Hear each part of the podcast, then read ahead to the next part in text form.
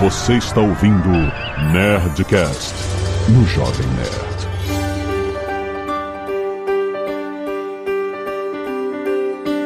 Landa, landa, landa, nerds! Aqui é Alexandre Antônio do Jovem Nerd. Meu celular agora também me escuta roncar. Aqui é o Altair de Souza. Depois de cinco anos, Alexandre, Jovem Nerd Otoni, é, necessita de nossa ajuda com seus dilemas contra o sono. E estamos aqui de volta para ajudá-lo. Caraca, tu tá contando o tempo do último Nerdcast de sono, é isso? Claro, 2018. Já tem cinco anos, meu Deus do céu. Era outra época, era outro mundo. É. Temos que atualizar. E eu sou a Renata Rafi, primeira vez aqui, bastante animada. Vocês vão conhecer aí a minha voz do Demônio da Tasmânia, Tasmania. é um prazer estar aqui. Muito bem, nerds! Estamos aqui para mais um Nerdcast científico sobre o sono! Dessa vez com dois pesquisadores incríveis para falar sobre a saúde do nosso sono. Como o Altair falou, é um outro mundo, né? A gente teve uma pandemia entre o último Nerdcast de sono e esse, e muitos distúrbios de sono vieram acompanhados e associados, né? Com o Covid, e não só Covid, mas com todos os, os transtornos psicológicos e toda a ansiedade, tudo que foi exacerbado durante esse período, né? É claro que o sono das pessoas sofreu. Então, se o seu sono sofreu, vale a pena você ficar e escutar. Tem muita gente que escuta, né? Bota o Nerdcast pra dormir e, e dorme escutando o Nerdcast. Não! Não! Escuta mesmo! Não, não dorme nesse Nerdcast. Só nesse. Beleza. Vai ser muito bom. E-mails! Canelada.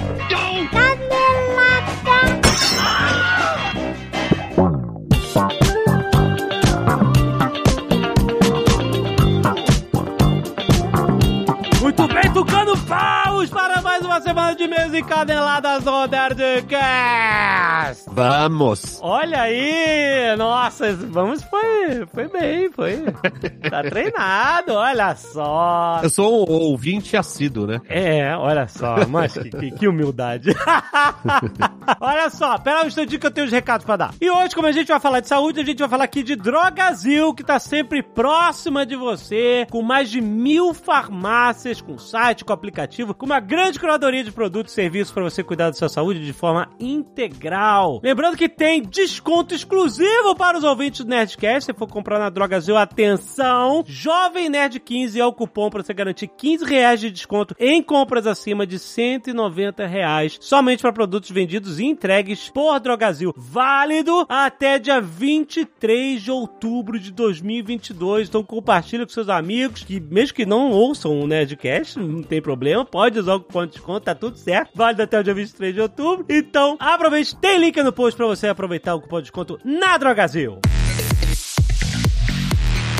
E olha só, está chegando a BGS! Exatamente, a Brasil Game Show vai acontecer entre os dias 6 e 12 de outubro, exatamente, agora em 2022. Vão ser sete, é isso? Sete dias de BGS, a maior BGS de todos os tempos. E olha, quem vai estar lá? Jovem Nerd Azagal, exatamente. Estaremos lá. Olha, vai ter um stand Magalu lá. A gente vai estar lá, a gente vai falar com a galera lá. Vários dias a gente vai estar lá. E na BGS vai ter palco de cosplay, vai ter palco de esportes, vai ter talks, vai ter meet and greet. Eu e a Zagal, cara, primeiro meet and greet desde que começou a pandemia, cara. É isso, a gente vai estar lá com vocês, vai ser muito legal rever a galera. Uma participação de mais de 400 expositores, mais de 200 lançamentos, mais de 3 mil influenciadores. Vai ter final de CSGO no palco de esportes, vai ter muita coisa legal. E olha, vou te falar, vai ter um anúncio incrível do Jovem Nerd relacionado a games nesta BGS. Fica ligado que a gente vai dando mais informações quando for chegando. Não perca a BGS, tem link aí no post, a gente vai se ver lá!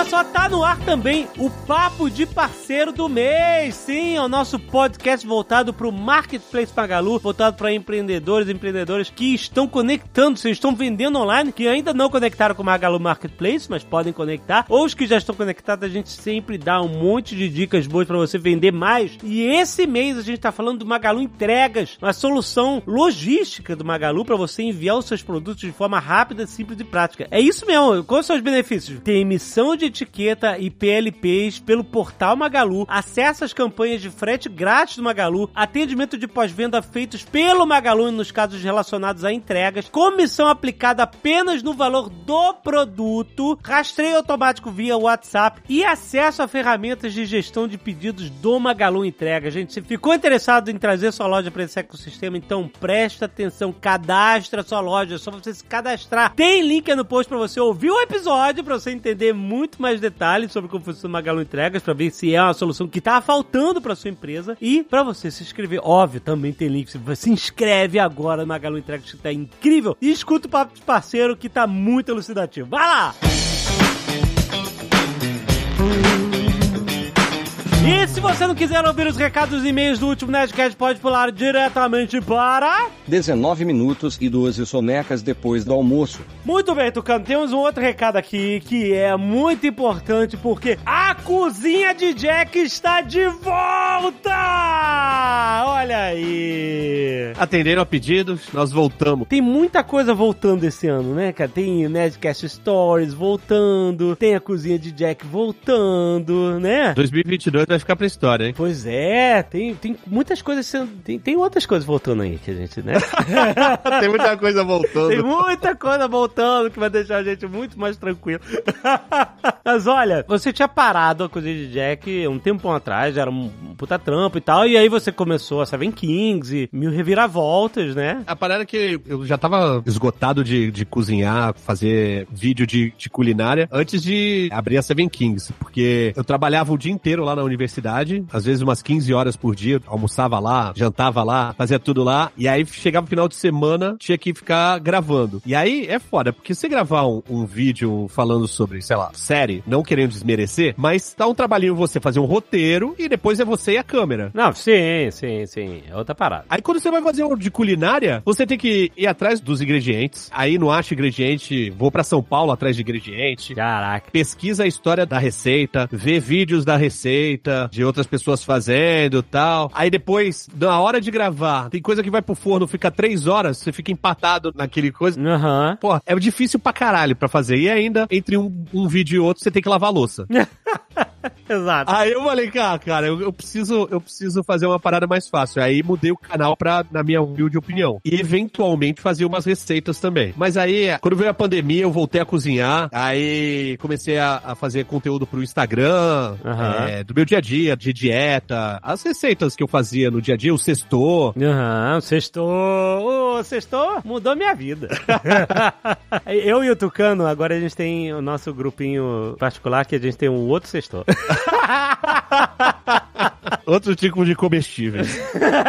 Aí, beleza. Eu vi que também tinha uma galera que nem sabia que me seguia no, no Instagram e nem sabia que tinha canal no YouTube. Não, olha aí. Era só um perfil de comida, sacou? Aí eu falei assim, ah, quer saber? Vamos, vamos voltar. Eu cheguei a fazer uns vídeos na pandemia, mas sozinho, eu e a Bárbara. Porque Uhum. é, a gente fez uns vídeos da, da Seven Kings, ensinando a fazer os hambúrgueres da Seven Kings. Mas agora, com a Juliana ajudando também e tal. Então voltamos mais tranquilo, mais profissional também. Mas aí voltou a ser uma programação semanal, sempre uma receita, uma, uma coisa nova. Como é que tá? A gente já gravou uma porrada de vídeo. A gente tá fazendo vídeo de terça e de sexta. Olha! E vai ficar por um tempo. Vai ser tipo temporadas mesmo. Não vai ser o ano inteiro. Legal. Não vai ser o ano inteiro porque não dá, a gente não consegue. Todo mundo tem outros jobs paralelos, né? Então vai ser uma temporada, a gente faz vídeo de terça, que é tipo eu ensinando a fazer tomate seco. Uhum. E aí na sexta-feira eu ensino a fazer um risoto de tomate seco com tomate seco que você já fez. Ah, puta, animal. Demi-glace, que é técnica culinária, tipo fazer caldo de carne sem, sem ter que comprar aqueles tabletinhos cheios de sódio. Uhum. Então, é assim, a gente tá fazendo um vídeo mais curtinho. Na verdade, não é nem curto, mais simples, não de receita, na terça-feira. E na sexta-feira, uma parada maior. Inclusive, essa sexta-feira saiu a fabada asturiana. O Azagal vai gostar bastante. Olha aí. Que é a feijoada espanhola. Que maneiro. Excelente. Com chorizo, com morcilha. Hum, Meu Deus do céu. Mas é o mesmo canal. É o mesmo canal. Não mudou nada. Quem assina já tá lá. É só voltar. Exatamente. Exatamente. Exatamente. Olha, cara. E quem não assina, é só procurar a Cozinha de Jack. Se você procurar no YouTube, você vai achar o canal. É só assinar. E, cara, é muito, vale muito a pena. Tocando primeiro. Cozinha muito bem. As receitas são incríveis. Explica muito bem. Ainda tá rolando aquele Green Day no, no fundo, é isso? Não, desmonetizou muito o vídeo, aí a gente fez a trilha branca agora. Mas tem uma parada, tem uma, uma novidade, que agora você pode ser membro do canal Ah! e ajudar a gente comprar os ingredientes. Porque só essa leva de, de vídeo que a gente gravou foi 1.500 reais de ingrediente, né? Caraca, mano. Mas aí você fez tudo de uma vez? Toda a temporada de uma vez só? Não, a gente vai, vai ter mais outra gravação pra gravar mais uns uns oito episódios. Hum. Então, eu tenho membro nível humildão, que era a minha tentativa de ganhar 900 mil por mês. que? É, porque é, é 3 reais, é 2,90, tá ligado? Que você paga por mês. Ah. E aí tem 300 mil inscritos, 350 mil inscritos no, no canal. Aí eu falei assim, porra, eu posso ganhar 900 mil por mês, vou botar aqui baratinho. o que? Tu fez conversão de 100%, que ótimo. é, é lógico. Tem que ser otimista. Ai, ai. Esse é só pra ajudar mesmo, né? É pra galera que também não tá com uma moeda sobrando, mas quer ajudar, já ajuda. Depois tem o Cozinheiro Porra, Ó. que aí você já tem direito a vídeos extras no, no canal, exclusivo pra membros. Ah, legal. E tem direito a assistir os vídeos que saem terça e sexta com antecedência. É spoiler. Uhum. E tem o nível Mãos Lindas. Excelente. Que além de tudo que tem nos outros níveis, você ainda pode entrar no grupo do Telegram, onde eu tiro dúvida, posto o sextor, troco ideia com o pessoal e o caralho. Puta, animal. Ah, então o sextor agora tá com paywall, é isso? Exatamente. Ai, Caraca, o cara. Monetizei o sextor, maluco. Mas merece, olha, eu vou te falar, é um sextor profissional, merece ser monetizado, tá certo, tá certíssimo. Então, gente, Cozinha de Jack está de volta. Tem link aí no post, caso você não lembre do link. Vai lá, seja membro, mãos lindas pra você receber tudo isso, mais um sextor, tocando que vale a pena. E aí você, quando você manda um sextor, você dá a dica de, né, como a galera montar o seu próprio sextor. Ah, sim, sim. E aí depois a gente pensa em fazer um, um sextor lá do B. Vamos, demorou. Eu e você com a galera, com, com o grupo do Telegram. Excelente, link aí no post. Quero agradecer aos netos que doaram sangue e salvaram vidas essa semana. Lembrando que tem pedido doação para Cleonice Rita Dávila no Banco de Sangue de Santa Casa da Misericórdia em Porto Alegre. Você pode pedir doação direta à paciente. E tem pedido de doação também para Dinorá Munhoz Roda Gasparri, que está no Hospital Estadual Mário Covas, em Santo André, São Paulo. As informações completas estão aí no post, se puder ajudar diretamente as pessoas, é sempre urgente. E quem doou sangue e salvou vidas essa semana, a gente sempre agradece. Ricardo Rockman, Rafael do Prado, Daniel Hubner, Vinícius Gabriel, Igor Rodrigues do Plaquetas, Ellen Maria Melo, Alexandro Souza, Victor Hugo Sonoda, Walter Baecirro, Antônio Dias, Rafael Pires, Marcos Chagas Couto e Lucas Felipe. Muito obrigado, nerds! Sempre que você doar sangue, mande aqui fotos e seus selfies, né, pra nerdcast.jovemnerd.com.br que a gente sempre agradece aqui e estimula a galera a doar sangue toda semana. Certo? Certo. Arte fãs, olha aí, sou Tucano, temos a camisa polo pelo Rafael Dourado. Que graça. que graça. Eu curti essa camisa, hein? O quê? Usar a camisa de botão e enfiar ela pela cabeça. Não, mas eu curtia o logo aqui, ó. Ah, tá ótimo, olhinho, ó olhinho. Agora aguenta. Raquel Pinheiro mandou OnlyFans do Jovem Nerd. Porque OnlyFans do Jovem Nerd não funcionaria. Ah, porque. O quê? Porque eu estaria tirando a camisa de botão pela cabeça, é isso? Sei lá. Galera, olha, eu vou te falar. Galera gosta de sacanear qualquer parada, olha aí. Marcílio Domingos mandou um Oleg aqui, seu Tocano. Olha que maneiro. Excelente. Tá irado esse aí, hein? Não tá? Maneiríssimo. É, A única coisa que eu mudaria nesse personagem hoje em dia é mudar ele pra ucraniano ao invés de russo. Ah, garoto, é isso aí. Tá certo. Os ucranianos estão com mais moral.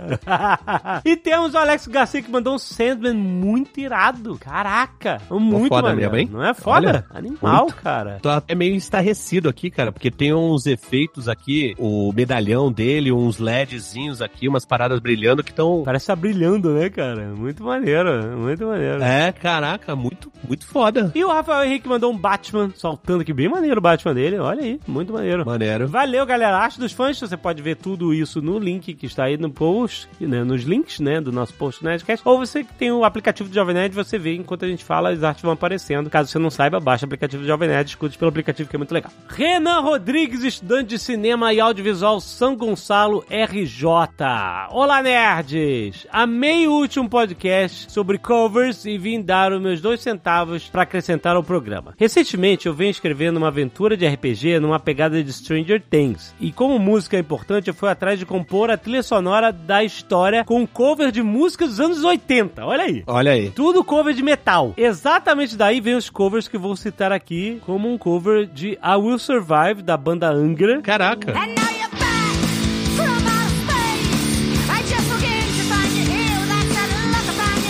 Uma versão bem legal de Maniac, tocada pela banda Daredevil.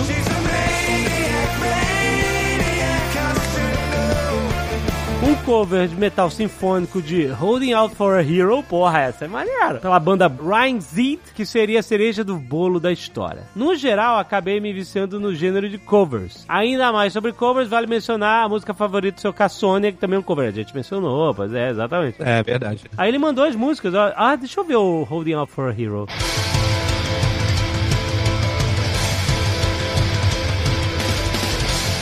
Olha o cover de metal. Ah.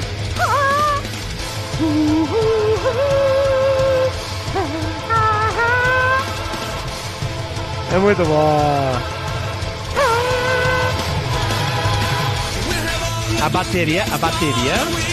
Porra, é rapidão, não é? Eu não- Caraca, cara. Tem que ter muito braço. Tem que ter muito braço. Porra, muito maneiro. Eu acho essa, essa música uma das músicas mais fodas dos anos 80. Ela é muito foda, ela é muito empolgante. Ela fala sobre heróis, ela fala sobre. É, é muito legal. e eu gostei muito do cover. Muito bem, cara. Excelente. Tô curioso da, da aventura, de, em que momento ele vai tocar essa música. Né? Vai ser um combate final com essa música, né? é bem maneiro. Matheus Coelho, bacharel e mestrando em música, professor de violino. Olha aí. Olha aí, caraca. No último Nerdcast Covers, o Jovem Nerd comentou sobre uma TikToker que toca tonalidade menor em músicas que originalmente foram escritas em tonalidade maior. Isso dá um efeito super interessante, inclusive quando o contrário é feito, de menor para maior. Gostaria de acrescentar que há um nível mais profundo de modificações desse tipo que se chama harmonia invertida. O efeito da harmonia invertida se compara a espelhar uma imagem. Se eu espelhar uma imagem, tudo tá do lado direito. Ah, tudo vai do lado direito, vai pro lado esquerdo. Então a harmonia invertida, basicamente, toda a melodia que originalmente subia agora desce e vice-versa. Eita. Isso gera um efeito muito diferente e agradavelmente desagradável. Aí ele mandou um link da música, a versão de All Star em harmonia invertida. Vamos, vamos tocar aqui. Somebody once told me the world is gonna roll. Nossa, que coisa horrorosa. Meu Deus, cara, me dá um. Nossa! She was looking kind of dumb with her deu nervoso, and cara. in Meu Deus. Não consigo. Não dá, cara, tá tudo errado. Well,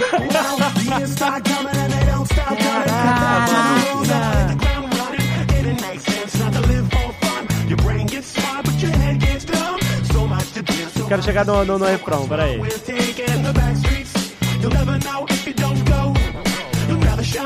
Agora, agora o refrão. Hey now, para, para. Não, não, não. Não dá, isso é horrível. Por quê, cara? Isso é outra parada. Olha, a gente tem que lidar com ética na música também. Não é porque você pode que você deve. Não dá, gente. Coisa horrível. Caraca, isso, isso é absurdo, tá? É um desconforto. Ele, ele, ele falou errado aqui pra gente. Ele não preparou a gente. Ele falou que é agradavelmente desagradável, mas não é. Não é, não tem nada de agradável. É, tudo, é uma merda. É totalmente desconfortável. muito desconfortável, é horrível. É tipo Uncanny Valley, Uncanny Valley total, não, sai. só que da música. É. Chega! Léo, bota a música original, pelo amor de Deus.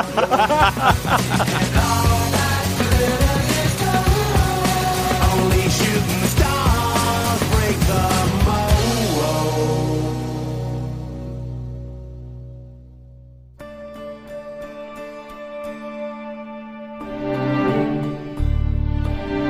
No último Nerdcast sobre sono, eu tava desesperado porque eu fiquei muito tempo com a apneia e o Altair falou que eu tive danos irreversíveis no cérebro.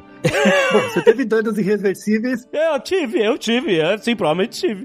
Exatamente, a minha memória hoje é isso. Sabe uma coisa que aconteceu? Não sei se você lembra. Ah. Aliás, problemas de memória é associado com muito tempo de apneia sem tratamento, então provavelmente você não lembra. Mas Ah. enfim, naquele episódio, junto com você, o Azagal, o Atila também estava presente, né? Aham. E eu, por causa desse episódio, a minha linha de pesquisa na época era com a apneia do sono e, e o problemas cognitivos, sobretudo relacionados à memória, muito tempo de apneia sem tratamento. E aí, eu, conversando um pouquinho depois com o Atila, ele falou: Nossa, por causa desse episódio, eu fui fazer uma polissonografia e eu vi que eu precisava de CPAP. E aí ele comprou um CPAP. Ah, olha aí. E começou a usar, e aí viu, nossa, meu, eu, eu achava que eu dormia bem, mas era agora depois do CPAP é outra coisa. Exato. Desculpa, Jovem Nerd, não deu tempo de salvar uma parte do seu cérebro.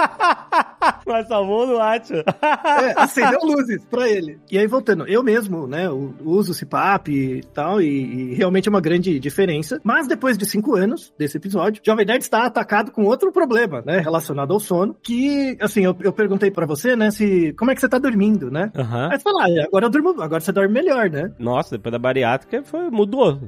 Resetou a parada praticamente. Acabou a minha apneia. Minha apneia acabou. E aí você dorme bem, acorda descansado, né, tem, né? É, você tem que dormir 7, 8 horas pra dormir bem, né? Então, Aham. isso, Isso aí já é uma outra coisa. É, já é outra coisa que estamos perseguindo ainda. Sim. Ah, o problema são as atividades durante o dia, né? Aham. Mas você diz que tem um caso pra contar de uma pessoa próxima que sofre com problemas de sono e aí por isso que você requereu nossa presença. Teve um caso no início da pandemia, a minha esposa, a Agatha, ela, ela teve um problema de insônia crônica, assim, durante um período. E aí o que acontece? Era uma parada que aconteceu depois da. Assim, no início da pandemia, a gente ficou meio doente. E a gente nunca soube se a gente teve Covid no início da pandemia, porque tava uma zona, era uma confusão, não tinha teste, tinha filas de 8 horas pra fazer teste, e mesmo assim não era garantido. Aí a gente falou assim: caramba, se, se a gente não tiver, a gente não tava mal, a gente tava ok. Se a gente tiver ou não tiver, a gente vai se expor e tal. Era muita falta de informação na época, muita confusão, muita falta também do que fazer. Então a gente ficou de boa, é, a gente ficou em casa, isolado e tal, ficamos bem, e a gente nunca soube se a gente teve ou não. Era muito no início, os casos eram muito pequenos, então era muito improvável, né? Mas enfim, depois que a Agatha teve, né, esse período assim, de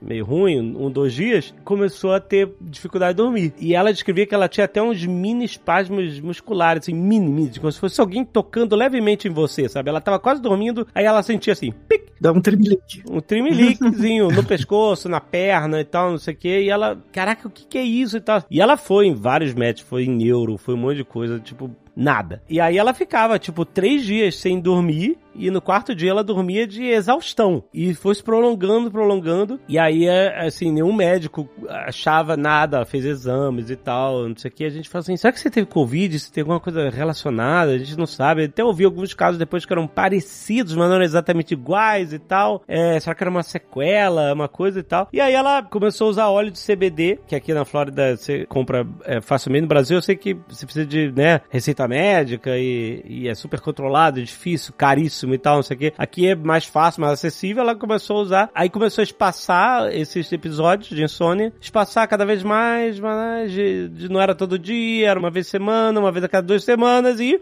acabou. E aí com o tempo acabou. E aí a gente não sabe se foi uma união de coisas, se foi o próprio, sei lá, uma sequela que foi reduzindo com o tempo, e etc. Mas de fato ela teve um, um episódio aí de crônico de insônia durante um período que ninguém soube explicar o que que era e que com o tempo foi saindo e, aí e aí não voltou mais. E hoje já tá normal de novo. Normal, normal, hoje super normal. Essa época, né, que é esse novo normal, né, que a gente passa agora, realmente mudou a vida de muita gente. E a insônia, no, particularmente, né, a apneia também, mas muito mais a insônia. Tem até um estudo agora do final do ano passado, que é um estudo de prevalência, mostrando que a prevalência de ansiedade, depressão e problemas de sono aumentou quase três vezes ao longo desses dois anos, né, comparando 2019 com esse ano. Então, o- os problemas de sono, sobretudo ligados à manutenção do sono, que é a- no principal é a insônia, aumentou muito, né, pelas mais variadas razões. E aí eu, eu falei, ah, eu, eu estudo sono, mas eu precisava de alguém para me ajudar, alguém, principalmente especialista na área área de insônia. Aí eu lembrei da Renata. Temos pesquisas, trabalhamos juntos lá, a gente se conhece há algum tempo. Aí pedi, gentilmente, a Renata que me ajudasse nessa empreitada e felizmente ela aceitou e está aqui. Então, por favor, Renata, se apresente para o pessoal. Vamos lá, meu nome é Renata Rafi, eu sou psicóloga, tenho certificação em psicologia do sono, sou pesquisadora colaboradora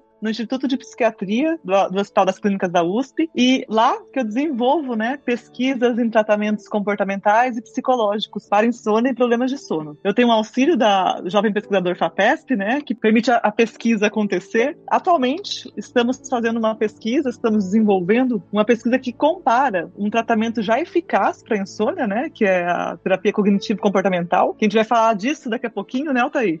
da terapia cognitivo-comportamental para insônia, que hoje é considerado o padrão ouro para insônia, versus uma terapia, outro tipo de, de terapia comportamental, que é a terapia de excitação e compromisso, versus uma lista de espera, que seria um, um grupo que não recebe tratamento. Então, essa pesquisa está em andamento, já temos alguns dados de dois estudos pilotos, que foi interrompido por causa da pandemia, a gente teve que coletar tudo online depois. Mas vamos falar um pouquinho sobre isso. São diferentes tipos de terapias e que trazem resultados, um já considerado assim, eficaz na literatura e o outro a gente ainda precisa de mais estudos para poder assim confirmar essa eficácia, mas traz benefícios. E como é o seu dia a dia lá no, no, no HC, né, da, da USP? É, você tem uma clínica, as pessoas vão lá que precisam, sei lá, "Ah, não consigo dormir há muito tempo, já tô sofrendo. Como que elas podem procurar o serviço? Então, lá tem um serviço ambulatório de sono, que é o Assono, que é coordenado pela doutora Rosa Hassan. Então, lá as pessoas, por exemplo, são encaminhadas por o BSF, tudo, e chegam lá no, no Assono, né? Com queixas de insônia, enfim, lá dentro do Instituto de Psiquiatria. Daí eles buscam pelo, pela assistência, por serviço. A pessoa pode chegar encaminhada, geralmente, de, da unidade básica, né? Da UBS? E da UBS, isso. E na pesquisa a gente recruta, nós recrutamos pessoas assim por mídia social. Veio pessoas assim do, do Brasil inteiro, porque foi a, a pesquisa que fizemos foi totalmente online. Online, mas seria grupo de terapia via Zoom. Então, geralmente assim com cinco a sete participantes e um terapeuta. Então tivemos assim grupos de TCC, grupos de ACT e outro grupo que ficou em lista de espera. E esse grupo que ficou em lista de espera está recebendo tratamento agora, assim, ficar seis meses em lista de espera. Mas as pessoas buscam lá, dentro, lá no Instituto de Psiquiatria o atendimento para insônia, lá no IPQ, Instituto de Psiquiatria. Elas passam tanto com psicólogo quanto psiquiatra. Então, lá no, no ambulatório de sono, tem neurologista, psiquiatra e tem também psicólogos trabalhando. Então, eles passam a fazer a terapia comportamental, a terapia cognitivo-comportamental, com os psicólogos também. Tem,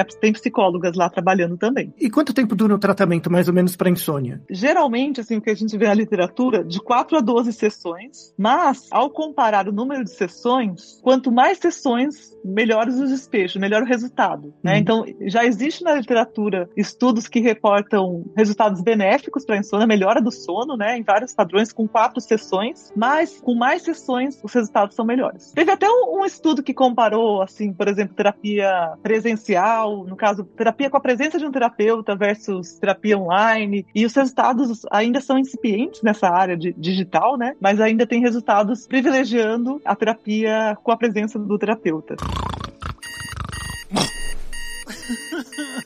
A insônia ela pode vir por razões fisiológicas, por razões psicológicas ou, claro, uma união desses dois universos, né? Ou existem também outras razões pelas quais a gente pode atribuir um quadro de insônia. é, vários fatores, né? E a combinação entre eles também. Então, falar um pouquinho dos fatores, por exemplo, tem um, um- o Spillman é um estudioso que ele, ele organizou, né, no caso, a, a teoria dos fatores de, que mantêm a insônia, o desenvolvimento e manutenção da, da insônia, um fatores etiológicos. E ele coloca que existem três fatores, né? Fatores de predisposição, precipitação e perpetuação. Os de predisposição, né, algumas pessoas mais do que outras acumulam mais cortisol, que é o hormônio do estresse. Entre outros fatores, tem alguns perfis psicológicos. Então, pessoas mais ruminativas, mais controladoras, mais perfeccionistas, estão nesses fatores de predisposição para insônia também. Sabe aquelas pessoas que antes de dormir ficam. é, eu, eu adoro o nome ruminação, é um sintoma. Ruminando!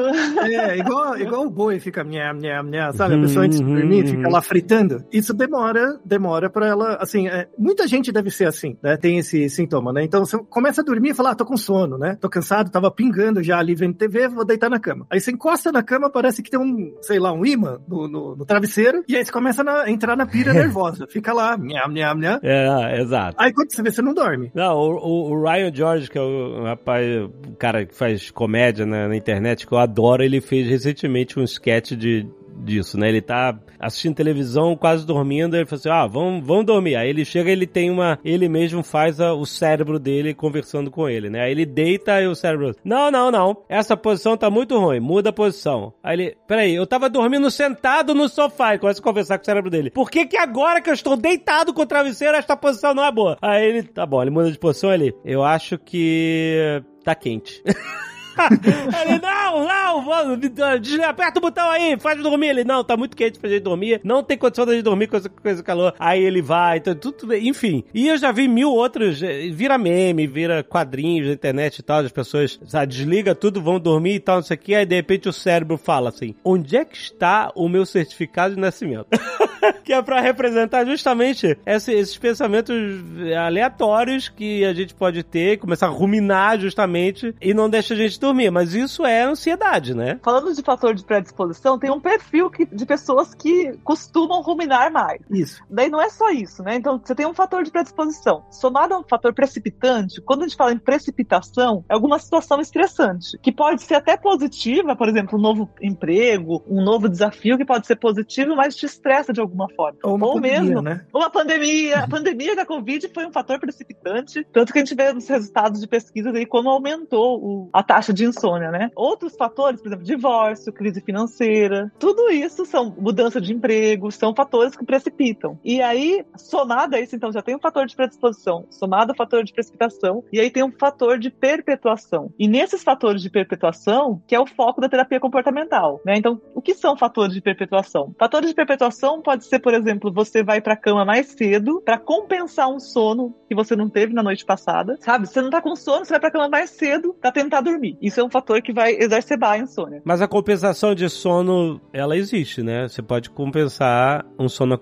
mal acumulado. Assim, se você dormiu pouco numa noite na- e se você conseguir dormir mais na noite seguinte, você meio que preenche esse buraco da noite passada. A noite perdida já foi. Não, foi, mas você volta para um estado mais normal ou não? Não existe você compensar pelo sono perdido. É que na verdade você compensa. É que assim, imagina, por exemplo, hoje você dormiu, de ontem para hoje você dormiu duas horas. Aham. E aí você ficou, você ficou cansado durante o dia, você tá Sim, lá é. meio morto. Aí chega a noite, tipo, mais cedo do que o seu horário de costume, você já fica com muito sono. Aí você vai, se você tiver possibilidade, você deita mais cedo e dorme. Sim. O problema, de novo, é a pessoa noiada. Quando a pessoa é noiada, ela faz assim: não, eu dormi duas horas de ontem pra hoje, só que eu não tô com sono ainda. Mas, pela minha obrigação moral, eu vou dormir 10 da noite. É. E eu não consigo. Aí o cara vai sem sono deitar. Óbvio que ele não vai dormir, porque ele não tem controle sobre a fisiologia dele tão bem assim. E aí ele se, é a- o comportamento perpetuador da insônia. Se você tá pingando de sono, você vai dormir em qualquer lugar, aí você dorme. O problema é quando você acha que você consegue controlar seu comportamento mais do que você consegue de verdade. E aí você fica se impondo regras que você não, não dá conta porque você não é capaz de observar seu comportamento tão bem. E isso, a, a- acho que a Renata concorda comigo, que é um- uma das coisas mais fascinantes da psicologia, assim. Um dos- um- uma das coisas mais legais da psicologia é quando você começa a, a reparar que você tem muito pouco controle sobre o seu comportamento. Com Você, tipo, é, você, Alexandre, tem uma voz dentro da sua cabeça. E você acha que essa voz dentro da sua cabeça, tipo, ah, eu vou fazer tal coisa, eu vou conseguir. Só que na verdade não. Na verdade, essa voz existe por causa do seu histórico de aprendizagem. Então não, não é que os seus pensamentos controlam o seu comportamento, é que o seu comportamento modula o que você acha que você é. E quando essa disparidade é muito grande,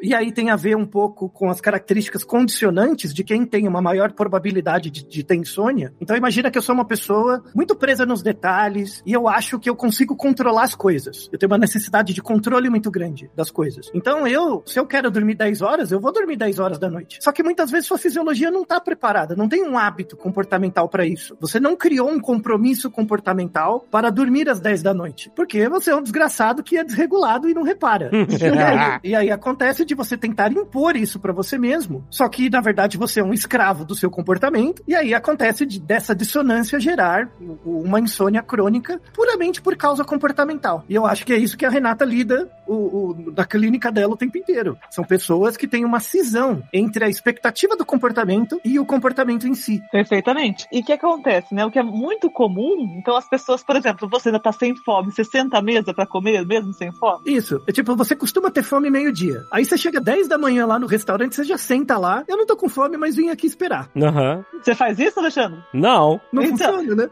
Então por que, que você faz isso com o seu sono? É isso, é justamente isso. As pessoas vão ao banheiro, né? As pessoas vão ao banheiro, ficam lá sentadas. Eu sou do norte do Paraná, a gente chama privada de patente. Ficam sentadas na patente, é, esperando vir à vontade de ir ao banheiro? Não ficam. Por que, que nós temos que então ir pra cama esperar o sono? Se não esperamos, pra, se a gente não vai antes no banheiro pra fazer as necessidades, se não vamos antes à mesa pra comer, por que que ficamos, vamos antes na cama, esperando o sono chegar? É como se fosse que daí nós aprendemos a ficar acordados na cama. Eu sempre ouvi esse negócio, ah, mas você vai pra cama, você vai reduzindo o seu ritmo, tira as luzes, apaga as luzes e tal, pra você ir, seu corpo já ir começando a se acostumar com a ideia de dormir. Mas assim, pra mim nunca funcionou. Baixar o ritmo é uma coisa, mas aí você ir pra cama antes, aí é outra coisa. Isso pode, eh, né, exacerbar a insônia. Uhum. E às vezes as pessoas também têm pensamentos, preocupações, muitas preocupações em relação ao sono. E essas preocupações, por exemplo, preocupações com as consequências da insônia. Olha, se eu não dormir é, tantas horas, por exemplo, se eu não dormir 8 horas, 10 horas, amanhã eu vou ter um dia péssimo, eu não vou funcionar bem no trabalho. Esse tipo de preocupação, muitas vezes, as pessoas acabam indo pra cama mais cedo, forçando o sono devido a esse tipo de preocupação, né? Então também é considerado também um fator perpetuante da insônia. Então, tantos pensamentos, que a gente chama de comportamentos privados, autorregras, né? Como alguns hábitos. Outro hábito é você, por exemplo, dormiu mal à noite, aí depois você tenta compensar acordando muito mais tarde, não tendo uma regularidade, ou fazendo cochilo, vários cochilos. É, você fica pingando o dia inteiro. Aí seu, seu dia é todo quebrado, a produtividade é ruim, você se sente culpado. E aí vai criando um ciclo, sabe? O exemplo que a Renata falou, né, de ir no banheiro é muito bom. Você vai no banheiro quando você tem vontade. É uma coisa que, assim, você vai no banheiro depois da vontade. Então eu tenho vontade de ir no banheiro, eu vou. O sono, a gente tenta inverter, né? A gente tenta, não, eu vou dormir quando eu quero. E não é assim, ele é um mecanismo fisiológico como qualquer outro. E tipo, eu não vou comer quando eu quero, a não ser que você seja um bodybuilder, sei lá, marombeiro, né, que tem como 5 mil calorias por dia, aí fica lá enfiando arroz o tempo inteiro, se obrigando. As pessoas não são assim, né? Então, assim, você come como uma resposta a uma fisiologia. Você vai no banheiro como uma resposta a uma fisiologia. Mas no sono a gente resiste. E aí acontecem essas coisas, assim, pra mim é quase cômico, né? Que a pessoa deita na cama e quando ela deita a cabeça, ela começa a se preocupar com as coisas. Mas isso é um aprendizado. A pessoa aprendeu a parear, deitar na cama com pensar, como você falou, onde está a minha certidão de nascimento. Sim, aham. pensar na origem dela, se existem ETs, se todas essas coisas. Se a pessoa parar pra pensar, aquele horário em que ela pessoa deita na cama e ela fica em silêncio, às vezes é o único momento do dia que a pessoa tem pra observar o próprio comportamento. É. Tem até uma frase do Alan de Button que fala: A insônia é a vingança da mente por todos os pensamentos que eu evito durante o dia. Ah, muito bom. Deitei, né? Porque sabe o que eu tava pensando outro dia? Eu tava pensando assim, a gente, eu, isso eu sozinho nos meus pensamentos aqui. A gente fica com o celular o tempo todo e a gente fica querendo evitar os microtédios, né? Você não pode ficar, um, sei lá, três segundos parado, sei lá, se você tá esperando alguma coisa, demora três segundos pra essa coisa acontecer e você tem que continuar esperando, aí você vai lá, pega o celular e, e bota o celular, né? E tal. Então, até quando você vai no banheiro, você não tem mais um minuto pra pensar sozinho, porque você tá sempre só recebendo, recebendo, recebendo informação, recebendo estímulo, recebendo informação, estímulo, estímulo, estímulo, estímulo, estímulo, e você não para pra concatenar as coisas, pra avaliar, pra pensar, pra argumentar com você mesmo. E aí, tipo assim, às vezes a hora que sobra é quando você desliga a luz e vai dormir, aí o teu cérebro, ah, finalmente, vamos conversar agora. Exatamente. E ainda você fica bravo com você mesmo por causa disso, né? Exato, é, exatamente. Aí a receita para uma vida que você não merece viver, né? É, E, de novo, isso é, é muito interessante. As pessoas passam mais tempo fazendo as coisas do que prestando atenção no que elas estão fazendo. E isso paga um preço. Alguma hora você tem que prestar atenção, refletir sobre o seu momento presente, aham. né? Com certeza. Uhum. E aí o sono é a, a- a hora de dormir é a hora que paga esse preço. Só que a custa de cansaço durante o dia e tudo mais. Por isso, cara, que o hobby é a parada que te, dê- te coloca no momento presente, seja tocar um instrumento, Exatamente. seja eu aqui pintando minhas miniaturas, qualquer coisa que te coloca no momento presente é, é tão importante pra saúde mental, porque não é só a atividade que você tá fazendo, é o seu cérebro cooling down, sabe? Tipo assim, ok, descansa, para de receber estímulo, para de receber e se viva o momento presente. E isso, eu acho que é, um- é uma, é uma coisa tão reparadora quanto o próprio sono, no sentido de você reorganizar sua mente, seu pensamento, essas coisas, né? Você precisa isso, é um descanso. Esse ponto é bem importante, Alexandre, porque há estratégias, o momento presente é uma das estratégias, um dos componentes terapêuticos dessa, dessa terapia de aceitação e compromisso. Trabalhar o momento presente, porque muitas vezes, quando estamos ansiosos, nós ficamos muito mais no futuro. Exato. Ou desempenhando atividades, por exemplo, no piloto automático. Então você vai fazer uma refeição, você não está olhando para a refeição, tentando descobrir o tempero, observando a textura do alimento, você está pensando em outras coisas. A mesma coisa o banho. Quando você está tomando banho, geralmente as pessoas também estão no piloto automático, né? As pessoas não estão sentindo o cheiro de sabonete, o aroma do sabonete, a temperatura da água. Elas não estão ali no aqui e agora, né? É uma das instruções, assim, uma da- dos elementos terapêuticos que se trabalha nessa linha de terapia de estação e compromisso. Dentre eles, né, são seis elementos. Um deles é o momento presente. Trabalhar o momento presente. E o que a gente chama de mindfulness, né? Atenção plena. E não é que o mindfulness, por exemplo, o, a razão pelo mindfulness, das hipóteses de que mindfulness pode é, melhorar o sono, no caso, ter enfim, trazer benefícios para o sono, não é devido ao relaxamento antes de dormir. Pode ser também. A teoria é que você, estando com atenção plena, seja por meio de uma atividade mindfulness, que é uma meditação guiada, por exemplo, você parar para respirar e ficar vivendo o momento presente, ou mesmo o informal. Mindfulness informal é você ter um banho, um banho consciente, agora sentindo o cheiro do sabonete. Tá aqui agora, né? Qual que é o mecanismo disso? Você vivendo o momento presente, você começa a observar as coisas sem julgar. E isso, de certa forma, é nesse aspecto que pode melhorar seu sono. Você ser menos julgador em relação às coisas. Porque quando você está no piloto automático, você está sempre pensando, pensando, pensando. E no momento presente, você faz o que você está fazendo, né? Não fica pensando. É. mais por isso do que pela questão do relaxamento. Embora o relaxamento também possa trazer, né, Altair? Isso. Não tem a ver com uma coisa mística, nem nada. É, é um treino Não. puramente do comportamento mesmo. E, de novo, você não precisa ser namastê gratidão, nada dessas coisas. É só você parar pra pensar assim. Pensa durante o seu dia, quanto tempo do dia você passa fazendo coisas e quanto tempo você passa refletindo sobre o que você tá fazendo. Em geral, as pessoas vão ver que o que elas, o quanto elas refletem sobre o que elas fazem é 5% do dia, quando muito. Pode ser o mindfulness, pode ser, por exemplo, pintar as miniaturas. É um momento que você tá tentando focar ali numa atividade presente. Isso tem benefícios muito grandes para a sua aprendizagem, porque a gente precisa, durante um dia, né, diferentemente de outros animais, né, os outros organismos que não têm uma metaconsciência como a gente, não precisam disso. Então você pega um cachorro e um gato, ele tá o tempo inteiro fazendo aquilo que ele tá fazendo. Então ele não se projeta no tempo muito, muito longe. Ele não faz um planejamento muito longo. A nossa espécie prevaleceu, em, em parte, né, um dos benefícios da nossa espécie, a seleção natural, é porque a gente consegue se projetar no tempo. Então você consegue imaginar,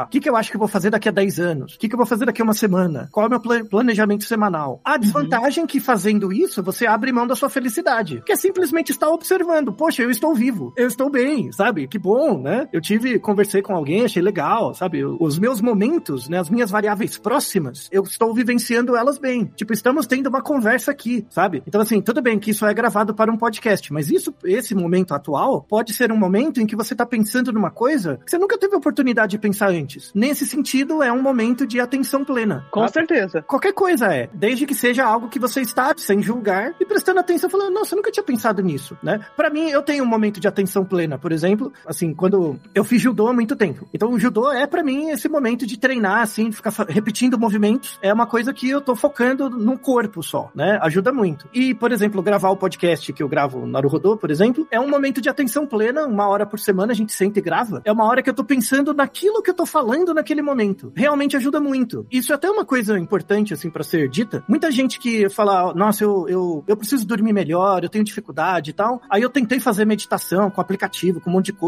A pessoa é bem intencionada, mas ela não consegue. Tipo, ah, não aderi, não, não faz sentido pra mim. Tudo bem não fazer sentido, mas encontre, por exemplo, como o Jovem Nerd tem lá o tempinho dele semanal pra pintar as miniaturas, encontre uma atividade assim, que é você com você, sem pensar muito, sem julgar, e você vai ver que isso vai ter muitos benefícios, e aí você vai começar a deslocar o tempo que você passa deitado na cama, pensando sobre onde está o seu sua certidão de nascimento. Você vai começar a projetar nesses momentos, né, de, de contemplação, de, de contato com você mesmo, e aí, passivamente, o seu tempo de sono será melhorado. Tem até uma teoria Isso por isso. É, tem um, um cara que chama Premack. Isso chama princípio de Premack. É muito interessante, assim. é- é- eu acho essa lógica ótima do princípio de Premack. Não importa o quão rico, pobre, gordo, magro, alto, baixo você seja. Pra todo mundo nessa terra, o dia tem 24 horas, certo? Tem 24 Certo. horas, né? Pra todo mundo. Então, vamos imaginar que você passa 8 horas do seu dia andando, por exemplo. E esse é um comportamento que você faz muito, andar. E aí você acha que esse comportamento, ah, eu queria fazer menos, mas eu não consigo evitar, tá? Esse, esse- esse comportamento. Eu não quero passar 8 horas andando. Então, tá bom. Ao invés de punir esse comportamento, tipo, de evitar andar por 8 horas, o que você pode fazer é reforçar outras coisas. Então, ah, eu passo 8 horas andando, mas eu passo meia hora cozinhando. Eu vou aumentar para duas horas cozinhando. Por exemplo, como o tempo total de horas do dia é fixo, não muda. Se você aumentar a frequência de outros comportamentos, mesmo que eles não sejam relacionados com o andar, passivamente vai diminuir o tempo que você passa andando. Você entende? É como se fosse uma economia. Tem um artigo que a gente publicou ano passado que é exatamente sobre isso. É sobre o uso de drogas, né, durante a pandemia. É muito interessante que para algumas pessoas o uso de álcool e, e cigarro aumentou, mas para outras pessoas diminuiu. E aí uma hipótese tem a ver com esse princípio do Premack. Então, tinham pessoas que só fumavam em casa. Por causa da pandemia, você começou a passar mais tempo em casa. Logo, você fuma mais só porque você é exposto a um período maior em casa. E aí, é, é ruim, né? Tem outras pessoas que só fumavam, sabe aquelas pessoas que trabalham num prédio e descem para fumar? Aham. E aí usa aquele momento do cigarrinho na, na, na frente do prédio pra descansar. Sim. Como ela não, não vai mais porque ela não. O trabalho ficou remoto, ela parou de ter esses momentos. E aí ela para de fumar. Ou diminui, etc. E isso. Esse equacionamento dos comportamentos é uma forma de que as pessoas podiam pensar pra reorganizar o dia delas, pra reparar, nossa, eu passo muito pouco tempo dormindo, mas tem um outro comportamento que eu podia diminuir pra aumentar isso, né, o sono. Sei. E muitas vezes é um comportamento que não tem nada a ver com sono, mas é uma coisa que eu faço muito. Excelente, né? Para começar, por exemplo, o que o Alexandre comentou sobre ter um hobby. Ter um hobby é uma forma inicial de você começar a treinar a atenção plena. Porque quando você faz algo que você gosta, você consegue ficar ali no momento presente. Então, ter um hobby seria, é muito legal. Então, por exemplo, você vai aprender alguma habilidade nova. Né? Quando você está aprendendo um novo instrumento, tudo que você faz pela primeira vez, você geralmente faz com atenção plena. Então, Verdade. Por exemplo, a primeira vez que você dirigir, por exemplo, as primeiras vezes que você dirigiu, Alexandre, você não, não tava ali com a atenção plena, acho que era na época ainda, né? Pelo menos se for na, me- na mesma época que eu, era a época que os carros não eram automáticos, Não, não, é. Tudo eram manual. carros manuais. É tipo, isso, claro. Atenção plena e desespero pleno. Isso, exatamente. Cortisol alto ali, ó. Como o Alexandre falou, ter um hobby é uma boa prática para iniciar esse exercício de mindfulness, esse exercício de atenção plena. Porque quando você faz algo que você gosta, você se, é como se estivesse fazendo algo pela primeira vez, né? Então seria interessante a gente pensar, por exemplo, tudo que você faz, você acaba dando uma atenção plena. Então quando você vai dirigir, por exemplo, né? Então o Alexandre, eu e o Altair pegamos uma fase que os carros eram manuais. Ainda tem Aham. a atenção para você trocar a marcha, tudo, você acabava fazendo uma atenção plena. É a mesma coisa, assim, é como se tu, é, você se propõe a fazer algo como se fosse pela primeira vez. Então, isso que seria o momento presente. Porque muitas vezes a gente está ou no passado, remoendo o passado, remoendo as experiências do passado, ou projetando o futuro. Esse comentário é fantástico. De novo, medite sobre isso, tá? A maior parte do nosso tempo, ou você tá remoendo o passado, ou você tá buscando um futuro que você não alcançou. Isso é uma desgraça. É o mote da vida É isso. moderna. E você não observa o presente, né? Então, assim, como desenvolver esse treino mesmo de observar o presente? Tem várias formas. Observando o presente que você se liberta um pouco das amarras do passado e consegue construir um futuro que você prevê, né? É. As pessoas, às vezes, assim, por exemplo, pensamento. Um pensamento sobre insônia. Ai, eu sou insônia, nunca vou conseguir dormir. É como se você colocasse esse pensamento como uma verdade absoluta. Comprasse esse pensamento. Então, o exercício de você observar esse pensamento, como ele é apenas um pensamento, e não uma verdade absoluta, é o exercício de, em vez de julgar, ao invés de julgar, observar. E você vê como é interessante? Porque, por exemplo, se eu começar a falar pra mim mesmo, ah, eu nunca mais vou conseguir dormir. Nenhuma noite eu consigo dormir direito. Vocês concordam que eu consigo controlar o meu comportamento para que isso se torne verdade? Então, ó, por exemplo, Com certeza. se você chegar e falar pra você mesmo, eu vou conseguir dormir todas as noites bem, você não tem como ter certeza disso. Não tem como. Mas se você falar, eu vou dormir todas as noites mal, você consegue controlar isso mais. Esse tipo de raciocínio mágico, né, de profecia autorrealizadora, acontece muito com aluno de no colégio. Então, por exemplo, ah, eu tô estudando pra prova, mas com certeza eu vou bem. Com certeza eu vou passar no vestibular.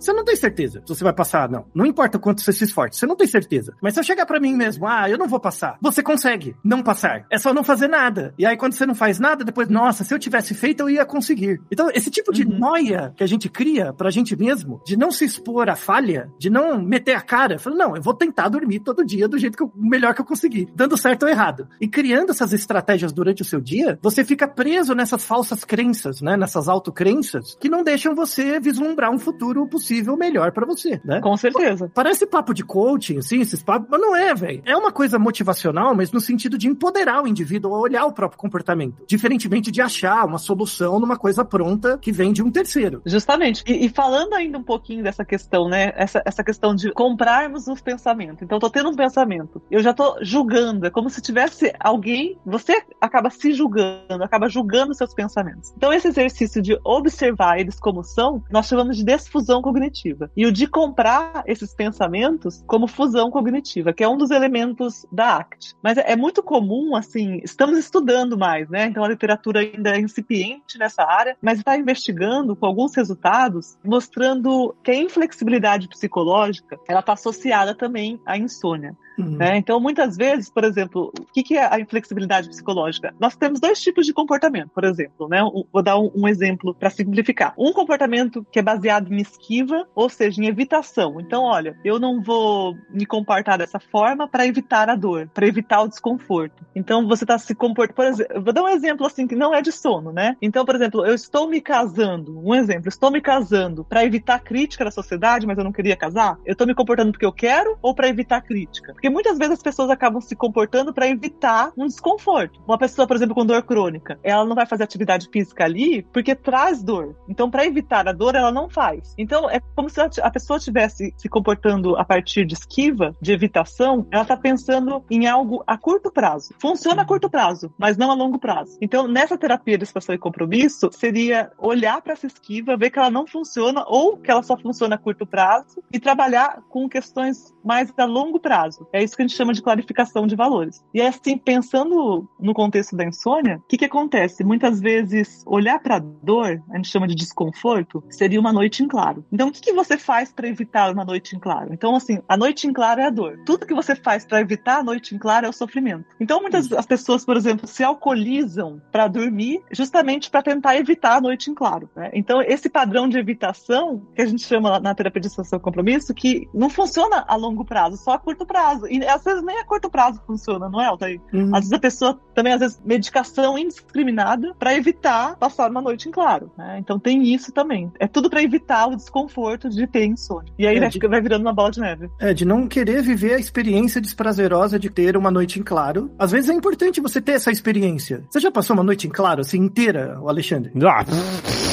Não, não, não por causa de trabalho. Assim, não, por, não, não por causa de trabalho. Você virou a noite editando o, Nerdcast RPG, não isso. Não, não. É, você diz, é. Tipo, tentando dormir. Isso, isso, é. Sim, já, claro. E, e como era? A última vez, você lembra? Faz muito tempo? Como que era? Ah, não faz muito tempo, não. É, é- é basicamente. Eu sei qual é. Eu me conheço, então eu sei qual é o, o, o esquema. É tipo. Principalmente quando eu tenho que acordar muito cedo no dia seguinte. É aquela boa. Eu sei que isso muita gente tem em comum, porque eu já vi isso por aí na internet exatamente como eu sou. Se eu dormir agora, dormirei 5 horas e 15 minutos. Já fica fazendo a matemática. É, exatamente. Aí pronto, aí vira, aí passa um tempo, aí você fica lá tentando dormir, tentando dormir, aí pega o celular, aí desiste, aí não, não posso ficar vendo o celular, senão não vou dormir. Aí fica dormindo, aí pronto, aí olha o celular. Se eu dormir agora, dormirei quatro horas. Aí, aí isso vai dando combustível pra essa ansiedade que não te apaga. E é isso. E aí aí, em alguma hora, eu falei assim, ok, eu tenho que levantar daqui uma hora, então não vou dormir, né? É isso. Não dormirei. não dormirei nada. Então, mas aí você sabe, observando o seu próprio comportamento, que essas situações do ambiente, você tem que acordar muito cedo, são as que eliciam esse comportamento de, ah, não vou conseguir dormir, toda essa noia. Aham. Mas imagina a pessoa que não, não visualiza esses momentos específicos. Então, por exemplo, eu, eu não consigo dormir. Não, não importa como é o meu dia, eu não consigo dormir. Você concorda que essa pessoa sofre mais? Sim, claro.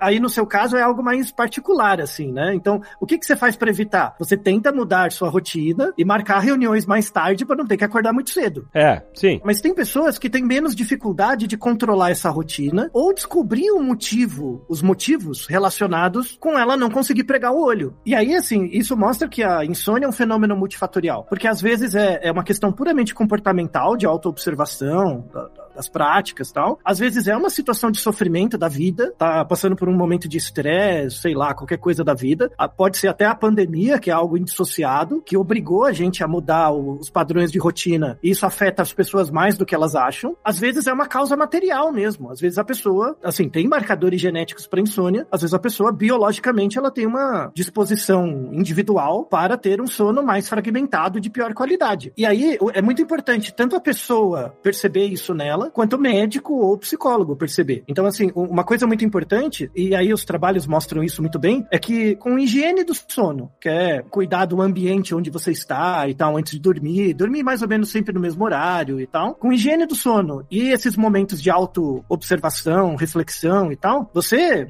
exclui, melhora 80, 90% dos casos de insônia. Melhora bastante. Olha. Esses 10% que sobram, aí é uma coisa mais idiosincrática, é do indivíduo mesmo, né? Que é aquela insônia crônica que o cara faz de tudo e claramente ele não consegue dormir. Aí entra, pela Associação Americana de Sono, né? Assim, as estratégias para lidar com a insônia, no início é comportamental, regulação do ambiente, autoobservação. Depois, uma segunda fronteira é a medicação. Existe medicação para insônia, né? Tem vários tipos. O problema das medicações para insônia é que a esmagadora maioria delas, se não todas, geram dependência. Você fica dependente do remédio. Então, benzodiazepínicos, você fica dependente. Tem os não benzodiazepínicos, tem regulador de GABA. Por um exemplo é o Zolpidem. Eu não sei se você já teve essa curiosidade, Alexandre, de procurar no... O forte é no Twitter. Tem uns, uns perfis, tipo Unidos do Zolpidem, umas coisas assim. Não faço nem ideia. Você nunca ouviu falar? Não. É, é a galera que, à noite, né, ge- geralmente, a pessoa começa a postar no Twitter viagem da cabeça dela quando ela tá viajando de Zolpidem. Caraca. Você nunca ouviu falar? Que a pessoa Ó, fica doidona? Então, é uma trend disso, inclusive. Inclusive tem gente que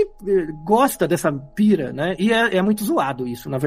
Aham. Porque assim, o Zolpidem é um, é um remédio que induz o sono, ele é um indutor, um, um antagonista, né, do receptor de GABA-A, né? Então ele faz você dormir e ele tem uma ação de uma, mais ou menos uma meia hora. Então você toma o remédio, já vai pra cama, na hora. Ah. Então ele induz o sono, você dorme, ele tem um bom efeito e tal. Só que o que que acontece? Se você tomar o remédio e não for pra cama na hora, Ah, eu já ouvi falar disso. você começa a ter umas alucinação. Aham, eu já vi isso. Tem o caso, eu vejo isso toda semana do Twitter, assim. Por que, que não é bom? Porque não é que tá barato.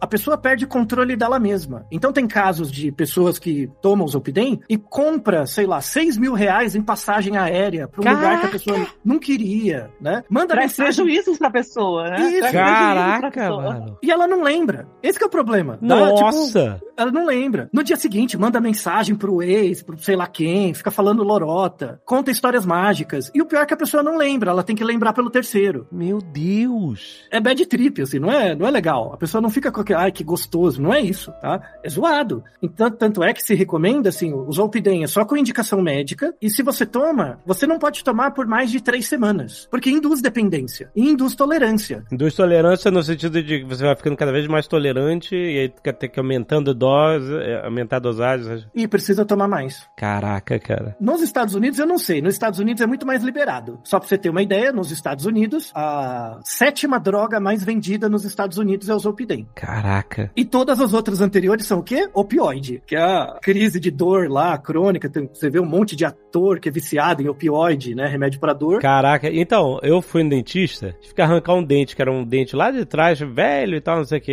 e, e etc. Aí o cara aí o cara falou assim, ó, primeira noite vai ser, tu vai sentir e tal, quando a anestesia acabar e tal. Ele falou, ó, toma aqui um antibiótico, né, uma amoxicilina, né, geral pra você não ter infecção, né, então ainda mais na boca e tal. Toma esse aqui, sei lá o que, que não lembro, e esse aqui pra dor, mas só se você quiser. Só se eu quiser. Por que só se eu quiser? Aí eu perguntei, isso aqui é um opioide? Ele, é. Aí eu, ah! Eu, Caraca, cara, mas eles mandam pra tudo quanto é lado esses opioides, cara. Quando ele falou só se você quiser, eu fiquei bem...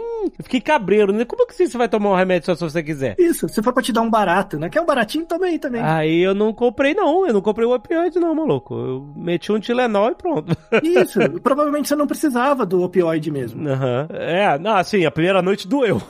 mas, mas a segunda noite já tava bem. Mas eu preferi isso do que, sei lá, entrar num, num opioide desse, maluco. De graça, assim, cara. Porra. Tá Entende? louco. Mas você entende que isso tem a ver com a crença? Então, assim, para a pessoa evitar o desconforto de observar o seu comportamento frente à dor, ela recorre ao remédio. E daí ela nunca aprende com a experiência. E aí toda essa experiência que você não viveu passa a ser ameaçadora. E aí você recorre ao remédio cada vez mais. Assim, as pessoas que precisam do remédio são pessoas que precisam mesmo. Aí tem que ter uma indicação médica, tem que ter um uso controlado, você para, volta, a- associa isso com terapia e tudo mais. Os resultados são muito bons, muito bons. A maior parte das pessoas não precisa do remédio, mas uns 10% precisam. E aí você adequa, né? A medicação, com a terapia, a observação e a manutenção, os resultados são muito bons. O problema é a pessoa que quer tomar o remédio como uma pílula mágica. É, pois é. Não quero mudar nada na minha vida e tomar a parada. É óbvio que não funciona. E aí tem um monte de coisa bizarra por aí. Eu acho que a Renata já viu vários casos disso no hospital, né? Isso é muito comum, muito comum. Essa, e tá crescendo cada vez mais. Observa-se bastante como tá aumentando essa dependência de drogas Z. Porque é, antigamente a gente via mais dependência com benzodiazepínicos, que é o frontal, o Rivotril. Mas ultimamente tem crescido a dependência também da- das drogas né? As pessoas tomam, tem, tem pacientes aí que tomam um vidrinho por dia, 30 comprimidos. Então,